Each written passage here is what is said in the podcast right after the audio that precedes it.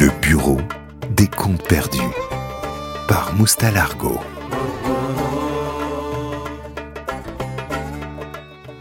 Salam, c'est Moustalargo et bienvenue dans le bureau des contes perdus.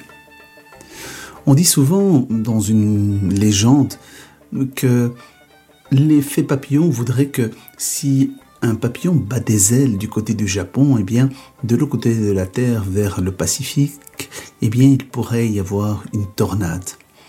En ce qui me concerne, j'apparente ça à tout geste peut amener à des conséquences. Et c'est ce qui va se passer dans mon histoire.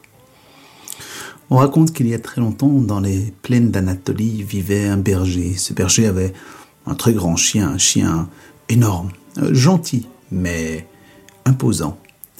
Et ce berger et son chien, eh bien, ils étaient comme deux amis, bercés par le silence des longues journées de transhumance.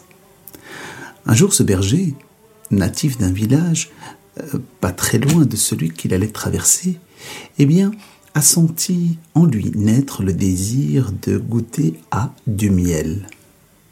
Avec son chien, ils descendent et ils vont dans ce petit village.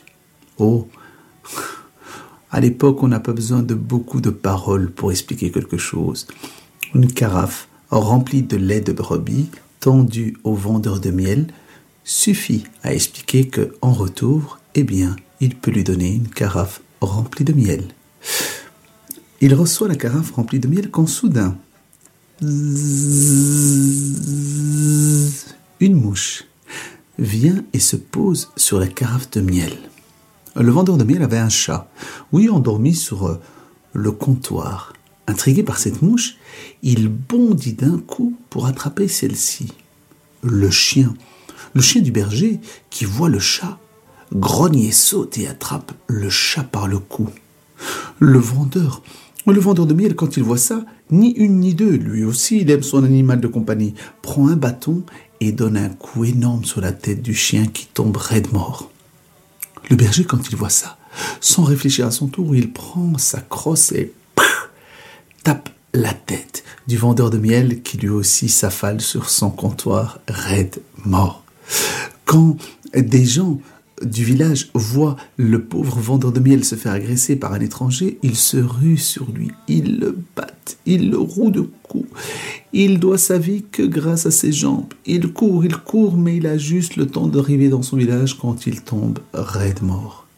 Les gens du village, voyant qu'on l'en avait tué, ce pauvre et leur pauvre berger ont décidé de se venger. Ils ont rassemblé des faux, des bâtons. Ils sont descendus dans le village et ils ont commencé à faire justice eux-mêmes. Les gens du village ont commencé à hurler, hurler. Ils ont commencé à alerter les autorités. Le sultan lui-même a dressé une armée qui se dirigeait vers le village. Et dans l'autre village, puisqu'il appartient à notre royaume, le sultan lui aussi a dressé une armée. Et les deux armées se sont fait face.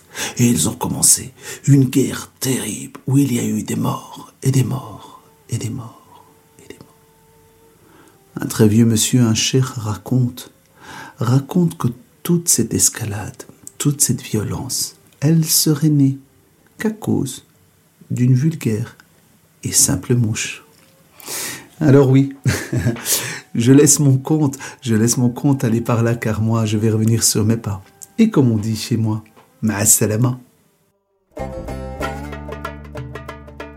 Le bureau des comptes perdus par Moustalargo.